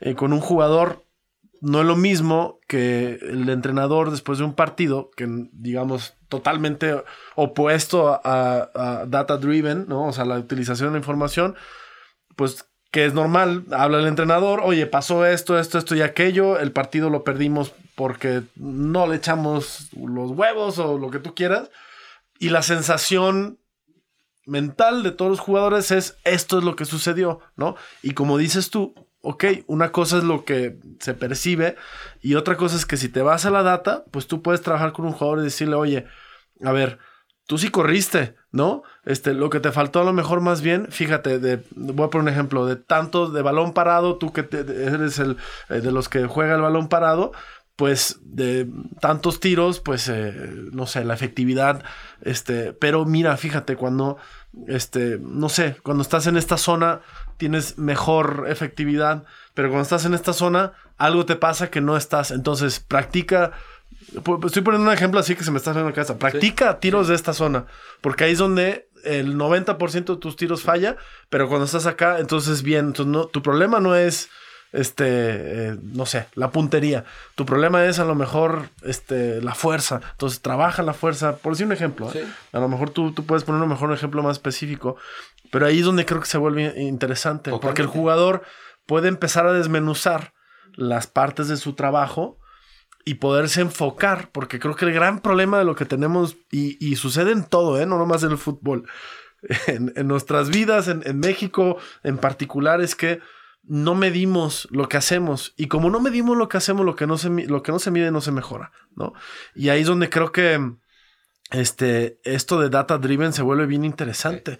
Poder lograr medir, no, quizá no necesariamente como para que tú digas, oye, pues medir, este, porque muchas perspectivas de fútbol dicen, oye, pues que, que el jugador corrió 13 kilómetros, no, pero este 11 pues entre 11 y 13 pues, no hay mucha diferencia, ¿no? Pero para un jugador que a lo mejor viene de 9, que tú le digas, oye, estoy poniendo un ejemplo muy, muy básico, porque es lo que más se mide, ¿no? Los kilometrajes, creo que es lo más básico de, la data que se mide, pero para poner un ejemplo sencillo, pues para un jugador que a lo mejor no rebasaba de la meta de 9, pero después de hablar con él, le dijiste, oye, mira, tú deberías de estar por tu edad, por tu condición física, por, por esto, aquello, en 11 y estás en 9, y él por fin logró eh, ese cambio, pues como jugador debe ser muy motivante decir, estoy, estoy mejorando. Estoy, a lo mejor, este, no metí gol o a lo mejor esto, pero ya por lo menos estoy acotando este, las posibilidades de error o, las probabilidades de, de éxito mejorando puntualmente ciertos aspectos de mi técnica de juego, ¿no? Pase, este, me digo, todas las cuestiones, a mí me llamó mucho la atención cuando platicamos última vez que mencionaste, pues el tema de saque de banda. Normalmente los saques de banda en, en, en México, en Latinoamérica, pues eh, se entrenan como, pues, como te dé, te dé el gusto, compadre, ¿no? O sea, agarra el balón y pásaselo al jugador que tengas abierto. En inspiración, ¿no? Pero ya en un tema profundo quizá te das cuenta que me encantó lo que me dijiste, es, una de las jugadas que más se repite en un partido de fútbol. Y es cierto, o sea, más que un gol, más que un tiro de esquina, pues lo que más hay es saques de banda, ¿no? Este, y, y al, entonces al tener un análisis de cómo el saque de banda podría ser un, factor interesante en, en, una, en una estrategia de juego, pues entonces ahí ya estás viendo lo que normalmente no se está viendo en general, ¿no? Ya estás analizando a detalle y ya puedes entonces incidir eh, y marcar una diferencia en vez de dejarlo a saber qué sucede, ¿no? Totalmente, Mauri, y, muy, muy puntual y, creo que aciertas, o por lo menos comparto tu punto de vista en muchas cosas que mencionaste. Y fíjate, tú decías algo, lo que no se mide no se mejora. Y muchos, un común denominador que he escuchado mucha gente decir eso y que le encuentra el uso a la data o a medios, porque a veces no solo la data, a veces con los puros ojos puedes llegar a, evidencia objetiva. A eso, a medir. Y uno de los objetivos de PSB, cuando empezamos la, relación, me acuerdo que dieron una plática ahí en el Hilton, donde a veces hacíamos, concentración con Chivas, y él dijo algo que se me quedó grabado. Decía, lo que no se mide o no se puede medir, más bien decía, lo que no se mide no existe. Todavía más brutal y más... Lo que no se mide... no sí, no existe. Me quedé pensando. Y tú, como lo mencionas, muchas veces las sensaciones son de una cosa con nuestros ojos. Y a lo mejor sí, y luego lo compruebas con, con- con la evidencia objetiva, tienes lo subjetivo, con la evidencia objetiva, y sí, las dos coinciden, pues qué más poderoso que esa evidencia de cómo está algo, ¿no? Y hay veces que al revés, no sé si a nosotros, como te decía, vamos a poner ejemplo, tú dices, de, lo voy a retomar. En fitness, este KPI, este, este, estos cuatro no nos van a ganar y es algo que tenemos que ganarle al rival en todos los partidos. Juegas, un partido, pierdes 2-0. ¿Ves? Vas a los números y el rival te ganó en 2 de 4. Los ojos, pero también ahí está la evidencia. Ahora ya, entra el parte del contexto. Si nos expulsaron a dos, o nos lesionó un, o fue un tema táctico, nos superaron por aquí, también, ¿no? Pero de entrada, ahí no hay yo creo, tú crees, tú opinas, tú porque jugaste fútbol 200 años tienes la verdad absoluta. No. Estos son los objetivos que quedamos al principio del torneo. Esto es lo que pasó y aquí está, y estas son las consecuencias. Señores, no soy yo el que lo dice. Ahí está. Y entonces por esa parte existe. Porque lo puedes medir, existe. Y eso lo saques de banda como, lo que tú decías también.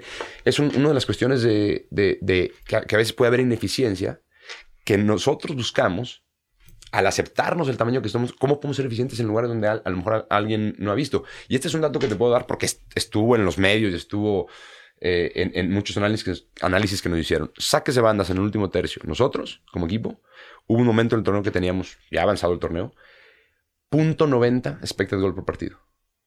Los otros 19 equipos de la Premier League, juntos, tenían punto .12.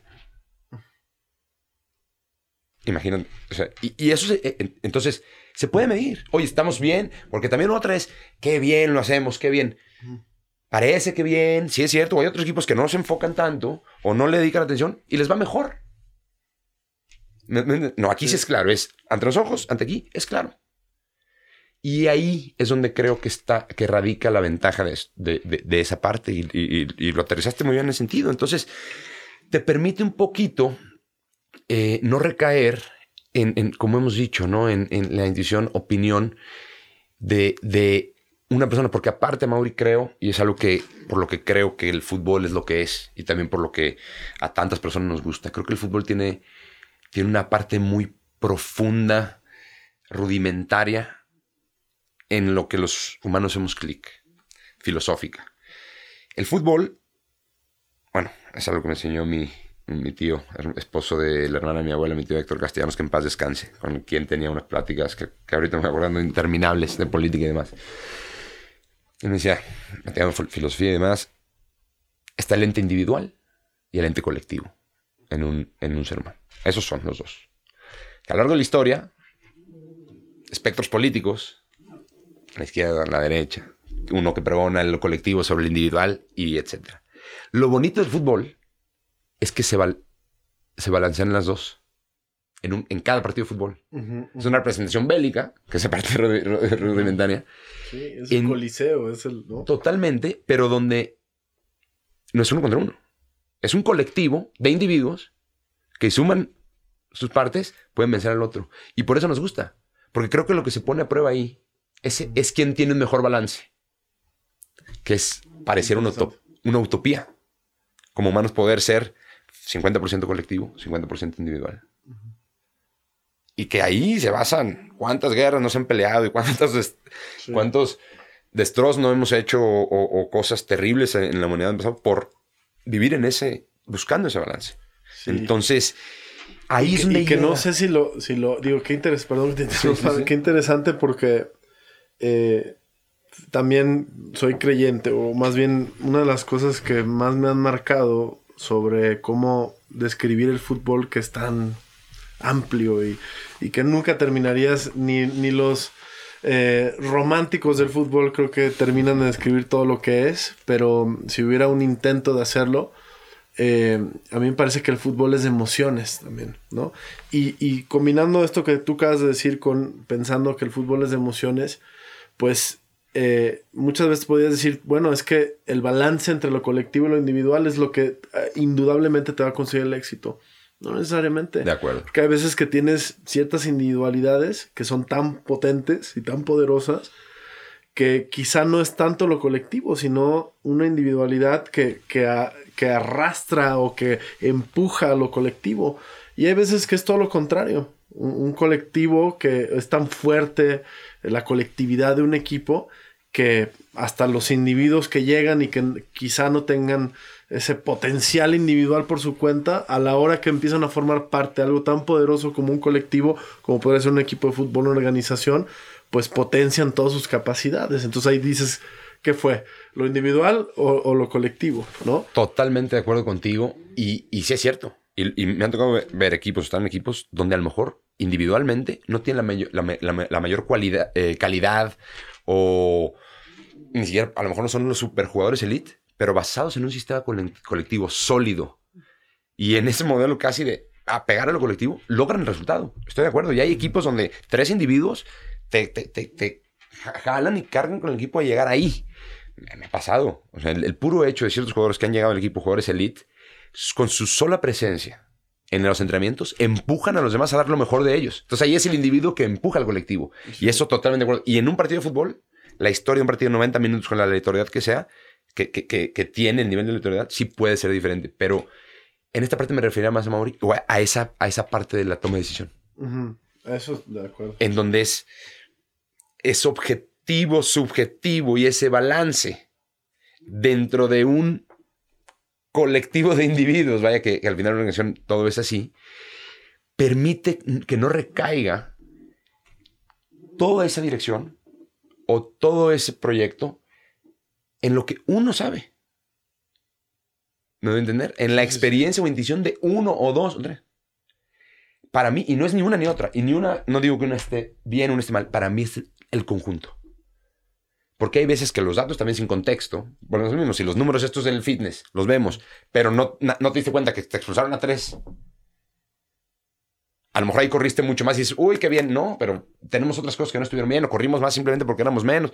Entonces, ese balance creo que es el, el correcto porque creo que ha habido una resistencia, un rechazo a, esta parte por creer que una viene a sustituir otra y demás, y no es así. Bueno, es que natural también, y me puedo, y lo he visto, y, lo digo desde la experiencia, no, no es una plática este, hipotética, ¿no? pues creo que hay gente que viene de un bagaje profesional que donde no se, nunca se tomó en cuenta todas estas, eh, todas estas informaciones y estas tecnologías, porque finalmente es una, es una tecnología de la información, ¿no? Este, y, y pues verte confrontado con cambiar tu eh, modus operandi de cómo has hecho las cosas durante 40 años, pues no es un proceso fácil, ¿no? Y, lo hemos visto, lo veo, lo siento, o sea, y, también soy empático, como dices tú, eh, hace rato que mencionaste, hay que darse cuenta que también los cambios, hay algunos cambios que pueden hacerse muy rápidos y hay cambios que tienen que tener una evolución orgánica para que realmente se convierten en, una, en un hábito, ¿no? Y no nada más en, en de hoy en adelante, este, vamos a, este, a medir todo y todo lo vamos a tomar basado en, eso cuando no existe la cultura. Y, y, crear una cultura en un club, en una empresa, sobre todo en un deporte que es tan subjetivo y que también es hermoso porque es subjetivo. Definitivamente. O sea, también hay un factor que por más que midas y controles de todos, claro. hay el factor que claro. el delantero se levantó con ganas de romperla y este está inspirado porque van a ser su hijo, porque lo que tú quieras, ¿no? Quiere ir al mundial, nunca vas a poder medir este, los deseos o, la garra que le puede meter un jugador porque quiere ir al mundial. O la unión de un equipo o, ¿Cómo mides eso? No, no, no se puede. no se puede. El espíritu de la tribu, de, la unión de. Y por ejemplo, en un mundial, en un corto plazo, donde son poquitos partidos en realidad, es muy. Ahí no. Eh, eh, es una muestra tan pequeña. Es una muestra tan pequeña que no. Y otras cosas. Y por eso nos encanta el fútbol. Porque tiene ese grado de aleatoriedad tan grande y tan diferente a otros deportes que son más continuos o más flat en, los resultados, donde ya sabes, en esta liga estos equipos... Y el factor suerte. Es, el factor aleatorio. Porque me imagino que eh, analizando, bueno, nos pasa también a nosotros en Chivas. Dice, oye, ¿por qué si, si nuestros números en, en, lo que medimos eh, se ven bien? ¿por qué no entra el maldito balón, no? sí, sí, y a veces es, pues no entra. Sí, estás en la curva de la teoría eh, baja. O puede ser por otros factores. Y así es. Y por eso nos encanta el brillo. Yo creo que por eso es lo que es a nivel mundial. Porque eso sí, podemos ver. Yo no veo que suceda en el tenis, que suceda en el béisbol, lo que sucede en un estadio, en una cancha de fútbol. Por eso es el deporte más. Eh, eh, eh, tiene esa parte y por ese grado. Entonces, de acuerdísimo contigo, hay cuestiones que son inmedibles. Inmedibles. Y otra que dices, y entendemos que hoy, a lo mejor puede ser que ciertas generaciones tenían secuestrado el conocimiento del fútbol, cuando no había la parte objetiva cuando ellos eran los poseedores, una especie de no documentas nada, entonces entonces todo es tu, know-how. se volvieron unos oráculos del conocimiento por medio de su experiencia y, su, y, e intuición. Cuando llega esta parte, pues la amenaza es grande. Claro. Porque entonces ya no eres el poseedor, tu valor cae. Disminuye. Totalmente. Sí. Y, porque balanceas esta parte. Entonces, eso también es una parte, y como bien lo dices tú, es un proceso, no sé, es también muy difícil o sería muy llegar y cortar todo de raíz de repente y cambiar porque lleva tiempo, ¿no? Yo cuando digo, dices que la data, que esto, y hay tanta discusión, para mí es solo otra herramienta. Claro. Y, es hay otras. Y, también la experiencia en nutrición es importante. Este, los coachings deportivos, bueno, este, la psicología deportiva, la nutrición. O sea, estamos hablando nada más de, un aspecto del factor. ¿Qué data generas? ¿Quién es tu proveedor? Porque te puedes perder si no es claro en ese sentido. Y no, no hay los ojos. Entonces, es simplemente, y luego nos recae en una parte filosófica. En cómo llegar al conocimiento que hay dos corrientes. Y eso no lo inventé yo. es, algo de mucho tiempo. Y sí creo que el tratar de aprovechar todo eso te, te, da un, o te puede generar un camino donde sea mucho, donde la probabilidad de llegar al conocimiento o al éxito, puedes potenciarlo. Porque simplemente estás usando otra herramienta que existe, ¿no? Entonces, creo que recae en eso. O sea, y nadie tiene la verdad absoluta tampoco. Nadie. Porque inclusive datos puros, evidencia que está ahí sin contexto, no es la verdad absoluta. Y menos en el fútbol. Oye, güey, y para cerrarla así chingón, porque ya llevamos un ratito hablando y, creo que es una plática, así una plática bien, bien fregona. Este, pues, creo que estaría chido eh, platicar un poco de ¿De qué observas? Digo, esto que hemos dicho de, pues de esta parte del fútbol que además se habla muy poco. O sea, yo ya incluso puedo ver algunos de los comentarios de este, de este video como, como, como si estuviéramos hablando de algo que no es importante, ¿no? Y que creo que es bien importante. Y, y por lo menos en Chivas, desde mi lugar, ahora sí con mi cachucha de presidente, te digo que, cada vez la información va a tomar una relevancia importante en la forma en la que se hace. Eso no quita que la experiencia y todos estos también elementos de, que se pueden aportar que no necesariamente es en la, en la medición tecnológica, pues también seguirán y, seguirán estando y no hay nada como un alguien que puede venir a aportar algo de su experiencia de vida que no tiene nada que ver con la con ah, este analizar nada ni pero pero que tiene igual de importancia y de relevancia el liderazgo este hablábamos también el otro día de la parte de la comunicación no todo lo que has aprendido este de cómo comunicar no y cómo en México tendemos a repetir las cosas, hablar de más, ¿no? Esa parte de adaptación que te, te, costó cuando llegaste, me platicaste que, pues que, pues sí, a veces decimos mucho y, no decimos nada, ¿no? Y cómo, pues en, en, ciertas culturas, como por ejemplo los nórdicos, que es un gran ejemplo, simplemente por su personalidad, por su cultura, por su historia, por su clima, por pues las cosas que dicen tienen que ser más precisas, ¿no? Y, no es que sean fríos, es que su mente funciona distinto y cómo eh, podemos aprender a, ver esas diferencias, ¿no? Y, hablando de eso, este, ¿qué, qué, sientes, bro? Como en el sentido de, eh, como mexicano, porque te lo pregunto porque sé que es importante para ti y, creo que también puede ser, llegar a ser muy inspirador para quien sea que en algún momento sueña con, pues, no solamente estar en el fútbol, sino eh, llegar, porque a mí, y, te lo digo de corazón, viejo, me, llena de orgullo, primero porque te conozco, segundo porque, este, pues, compartimos momentos eh, muy chidos en Chivas, y momentos duros también. Y, como mexicano me llena orgullo saber que eh, en un equipo en la, en la Liga Premier, pues eh, hay un mexicano que está eh, rompiéndola, porque la neta también así es. Yo sé que eres parte de un colectivo, que estás en un club, pero pues estás, y además estás en un rubro que usualmente no hemos visto destacar a muchos mexicanos, ¿no?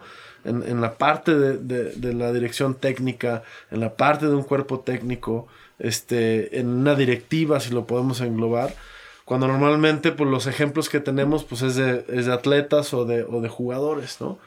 Y, y que quizás son dos preguntas en uno, ¿no? ¿Qué, qué, qué ves de ti en, en, lo que viene? O sea, ¿a dónde la gente que te va a conocer por primera vez preguntarte a dónde vamos a ver, a dónde, en dónde vamos a ver a Bernardo este, en los próximos años? O sea, tu, tu, tu objetivo, tu sueño es ser entrenador algún día, este, o, a lo mejor ahora que ya estás viviendo esta experiencia, no sé, te estás clavando más quizá como la, la adictiva, o sea, creo que si bien en algún momento te planteaste este, lograr lo que estás logrando, ¿qué te estás planteando ahorita, no? Y lo segundo es, ¿qué, qué, qué sientes estando como, como mexicano en, un lugar donde, pues para empezar en el Brentford, pues no hay ningún otro mexicano, y en la Liga Premier, tú, tú, tú me dirás cuánta ¿Cuántos mexicanos hay en, los cuerpos técnicos de la Liga Premier? No sé, es, es una pregunta. ¿eh? primero, Mauri, gracias por, eh, por, tus palabras, porque entiendo bien lo que significan. Em, mexicanos, cero. Cero. Cero. Y. Es retórica, porque sí, sé la respuesta, pero creo que está chido que lo, cero diga. En la, en, la historia. Tengo entendido. Alguna vez me dijo alguien ese dato y, y no lo podía creer. Vale. O sea, Sí, o sea. Hasta ahorita, eh, de lo que sabes, es el, primer mexicano que ha, estado, en un cuerpo técnico de. No solo en la Premier, creo que en cualquier división del fútbol inglés, como, como entrenador. Como entrenador en, el fútbol, se ha habido directivos, pero como entrenador en cancha, en la banca y demás, creo que alguien me dijo que era el, primero y el único. Ahorita creo que en Europa, trabajando en algún cuerpo técnico, técnico bueno, está Javier Aguirre en el Mallorca, que logró eh, mantener la categoría y tengo entendido que, que yo. Eh, nada más. Y, y, por lo que me preguntas que a dónde voy en unos años, dónde, dónde me veo. Yo soy entrenador de fútbol. Y claro que me veo desarrollándome para eh, tener el, seguir ah, teniendo el conocimiento y la experiencia. Ahorita también me decían el otro día, en dos años a Mauri, creo que he participado, he estado en, eh, hemos competido como, como club más en los partidos que estuve con la selección de Noruega. Creo que 109 partidos oficiales en dos años, en, en la élite. Entonces, todo eso es aprendizaje. Ha sido un ritmo muy alto, pero sí mi objetivo es seguirme desarrollando como entrenador para algún día eh, eh, poder ser entrenador principal o poder dirigir un, un, grupo, un equipo, un club, un grupo como entrenador.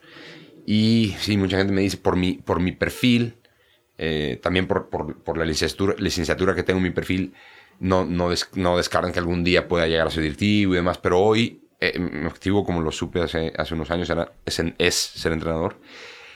Y, pero te, digo la verdad, he aprendido también en la vida por muchas cuestiones y como, como el nombre creo que después de esta plática y como te decía, esa, esa parte de, reflexión, esa parte de cambio profundo, que puede estar transmutando, creo que en mí lo más grande fue el no planear tan a futuro. Tratar de estar más presente en el hoy, disfrutar hoy, en estar agradecido con, lo, con la gente que participa en lo que hoy tenemos. En este caso, yo la experiencia que vivo en Brentford, la oportunidad que me ha dado el club, la gente que me hace parte de su familia. En mi cabeza hoy está la pretemporada, que empieza en esta semana, y este torneo. Y yo sé que no es mí, quiero seguirme desarrollando y siendo la mejor versión de mí. Y claro que me enseña, pero trato de, ya no hacer tan, tantos planes a futuros. Porque, a futuro, porque está mi esposa, mi hijo, el vivir en Londres tiene su, su encanto muy particular, que es una ciudad que me encanta, me gustaba mucho desde antes y ahorita vivirla es una super oportunidad. Y trato de enfocarme en eso porque creo que ese corto plazo te permite dos cosas. disfrutar el presente, vivir más feliz y enfocarte al máximo. Y es difícil. No digo que lo trabajo todos los días, porque la cabeza se nos va y demás, pero ahorita es eso, mi objetivo. Em, y, dar lo mejor de mí, porque sé aparte, en, en los clubes donde he estado, o, selección en Noruega y demás, es, con todos he estado muy agradecido, he estado muy bien, y no descarto el, el, tener las puertas abiertas, pero el, mientras estuve ahí, el estar 100%. Entonces, en Brentford he tenido algo muy particular, que es una comunidad, es un club de comunidad muy pequeña. Entonces todavía siento ese más, ese más compromiso, en, no, no, es la palabra, pero ese cariño, ¿no? Porque como extranjero llegas ahí, cómo te reciben y demás. Y, el cómo me siento como mexicano de estar, eh, de estar ahí, siento dos palabras se me vienen rápido a la mente. Agradecido y con mucha responsabilidad. Y muy agradecido porque la vida me ha dado las herramientas para poder estar ahí. O sea, porque uno a veces puede decir, ¿sabes qué? Sí, yo lo logré, empujé, abrí caminos, desafié lo establecido, el primero. Sí, hay algo de eso, pero también hay herramientas que me ha dado la vida que a lo mejor otras personas no tienen. No, la vida no les ha dado, no, no, no pueden estar tan agradecidos de un tema del idioma, tema de preparación, capacitación y demás. Entonces, es mucha gente y muchas circunstancias en la vida que me han, que han participado, me han dado para, para yo simplemente representar en el lugar donde estoy. Porque no es lo mismo, no todos tenemos las mismas herramientas. Inclusive, es algo que me cuestiona todo el tiempo, inclusive a veces digo, no, no, no te puedes conformar, tienes las herramientas para estar más allá. Si otra persona tuviera las herramientas que tú estuvieras, a lo mejor sería el club mexicano, ¿me entiendes? Y ese es empuje. Y con mucha responsabilidad, porque a mí cuando me dieron ese dato de ser el primer mexicano y demás, pues siento una gran responsabilidad para, para con mi país y mis paisanos, porque toca muchísimo demostrar. ¿No? Aunque siempre hay muchas circunstancias donde uno puede fracasar y demás, pues yo no me lo permito tan fácil. Y a lo mejor me ha costado salud y demás porque sé lo que, lo que representa, el abrir ese camino para que más estén allá. Entonces, yo te diría esas dos palabras, muy, muy agradecido eh, con circunstancias de vida, porque también he tenido suerte el cómo, cómo llegar ahí, el poder demostrar y mucha responsabilidad. Y me gustaría que más mexicanos estén ahí, no solo en el ámbito de fútbol, como tú lo decías, no solo como, como tú decías, muchas veces el atleta o el, eh, o, el jugador de fútbol o demás, los que. No. Directores de cine que nos han demostrado en los últimos, en los últimos tiempos, eh, financieros, eh, actrices, actores, deportistas, analistas, directores deportivos. Más de eso. Esa es la conciencia que creo que podemos cambiar desde nuestra trinchera. Y creo que el perseguir la mejor versión individual es lo que más ayuda al colectivo. Creo que si podemos inspirar por el ejemplo o por los resultados, que desgraciadamente podemos ser así en México, muy resultadistas en ese sentido, y si no el resultado es contundente y demás, entonces no, no, podemos inspirar. Por mucho contexto, muchas circunstancias y contexto del país y lo mucho que hemos confiado en ciertos liderazgos y hemos sido decepcionados, creo que eso juega un factor muy importante, pues más responsabilidad ahí, de demostrar y de estar ahí.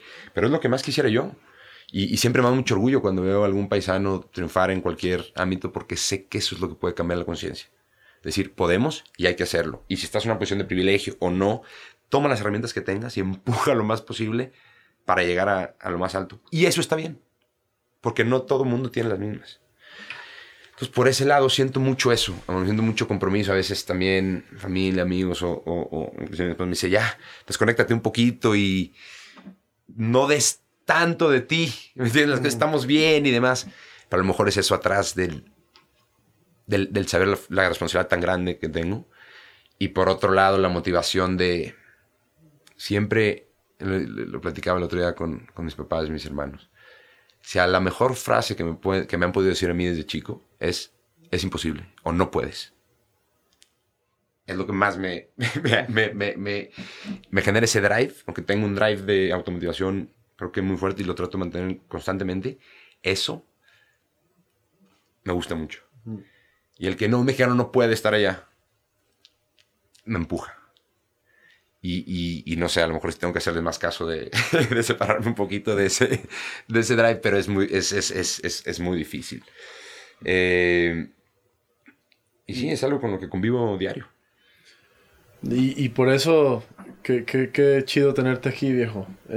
por ese ejemplo que estás poniendo. Este, eh, además, pues por esta amistad que hemos generado desde que estábamos en Chivas, este, Eh, yo creo que en el poco tiempo que me ha tocado estar a cargo de, de Chivas y de mi life, las partidas de alguien con el que colaboras más gratificantes es cuando se van por una oportunidad mejor. Y, creo que en este caso, pues no fue, no fue fácil esa reunión que tuvimos donde me, dijiste que tu ciclo en Chivas se había terminado, pero me dio tanto gusto, viejo, que, llegaste a, algo... Yo no quiero decir que, el Brentford sea mejor que estar en Chivas, es, distinto, ¿no? ¿no? No puedes medir qué es mejor o no, pero definitivamente estar en la, en la liga de fútbol más importante del planeta como mexicano, y porque por ahí, ni, sé si mencionarlo, pero por ahí pareciera ser como también que, que como si hubieras como si no hubieras encontrado tu lugar en México y por eso te fuiste a otro lado y yo creo que esa no es tu historia, ¿no? Y por todo lo que nos has contado, pues se comprueba que no es así. Creo que es más valioso y no, no digo porque yo quiera aclarar algo ni nada por el estilo, ¿no?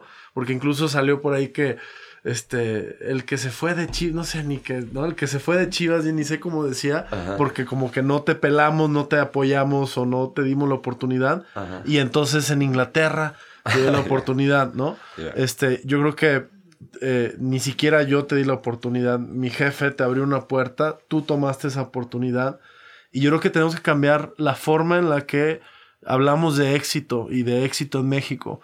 Y, me parece que tú tomaste la oportunidad de Chivas y buscaste más oportunidades y supiste cuándo dejar ir algo que era importante para ti y, para todos en el club, tu presencia y tu participación. A mí, yo sé que para mí era importante tu aportación, pero tomaste otra oportunidad y ahora te tiene en un lugar muy especial, viviendo situaciones muy especiales eh, o momentos históricos de un equipo de fútbol inglés, ¿no?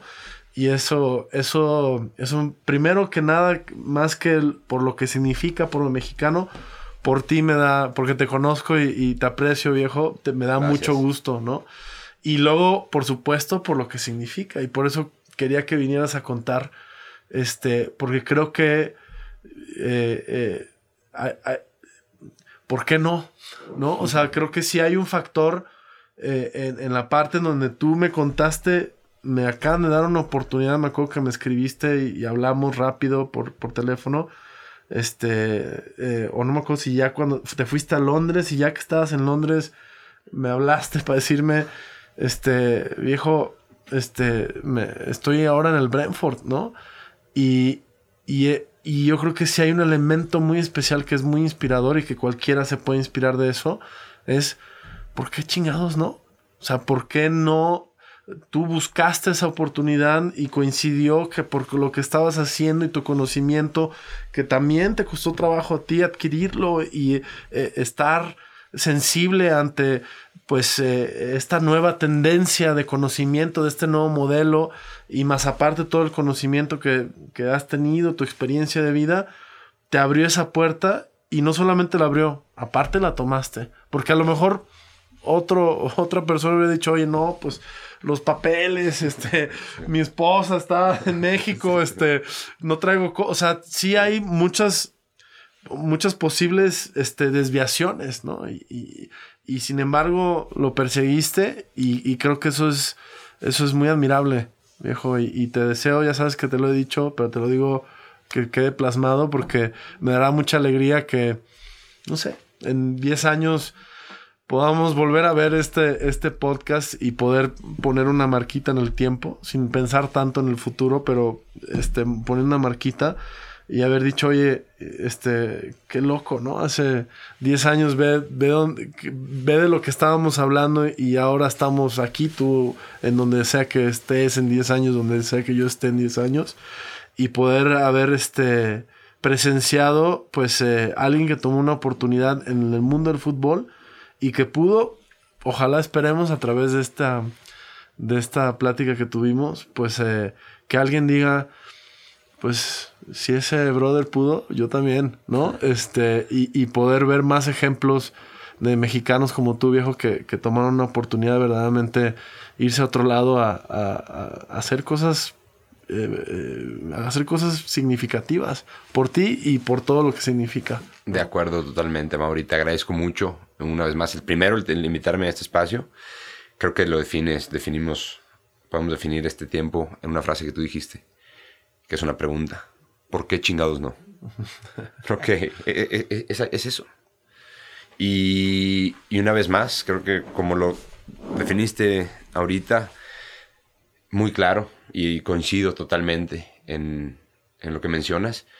Y no dejar, una vez más, de, de, de, agradecer, ya que estamos aquí, tu padre, que en paz descanse, a Chivas, a ti y toda la gente eh, que, que, de forma bien intencionada y muy buena en, en, en Chivas, con la compartimos, conviví y de, las cuales aprendí mucho y, y espero haber también brindado ese conocimiento y demás, muy, muy agradecido porque estoy seguro que sin esa parte no, no estaría donde estoy. Y por eso, como te decía, tengo, siento esa responsabilidad.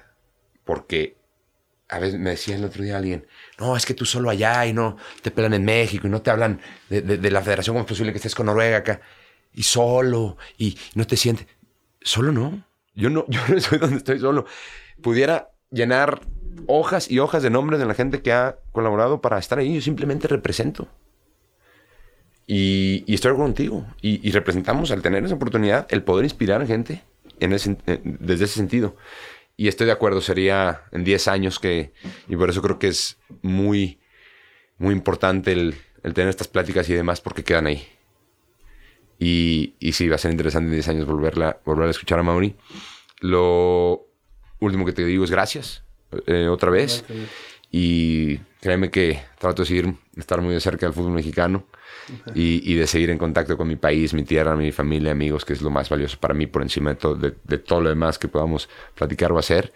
Y estar aquí en mi tierra número uno y tener la oportunidad de estar aquí, para mí es, es un placer y un honor. Y Entonces, muchas gracias. Rojiblanco, sí, ah, de, eso no, de, eso, no he cambiado de colores. Inclusive cuando fui a Noruega, los mismos con rojo, blanco y, y azul marino. Sí, sí. Órale, Por lo pronto en mi carrera no, no he cambiado de, de, colores. Qué chido. Sí. y luego ah, saliendo te platico, pero también de ciertos clubes que han estado en contacto me han buscado, en específico este verano también rojiblancos, entonces me da, ¿Sí? sí, sí, me da, me da risa, me da risa. Ahí hay, hay, una mística sí, sí, sí, totalmente. Qué buena plática, viejo. Eh, muchas gracias, Mauri. Eh, también muy, muy, muy buena plática, muy con mucha, muchas cuestiones para seguir reflexionando. Y gracias por tenerme aquí y a, todo, a toda la gente, el equipo que hace este, este podcast y esta plática posible. Toda madre.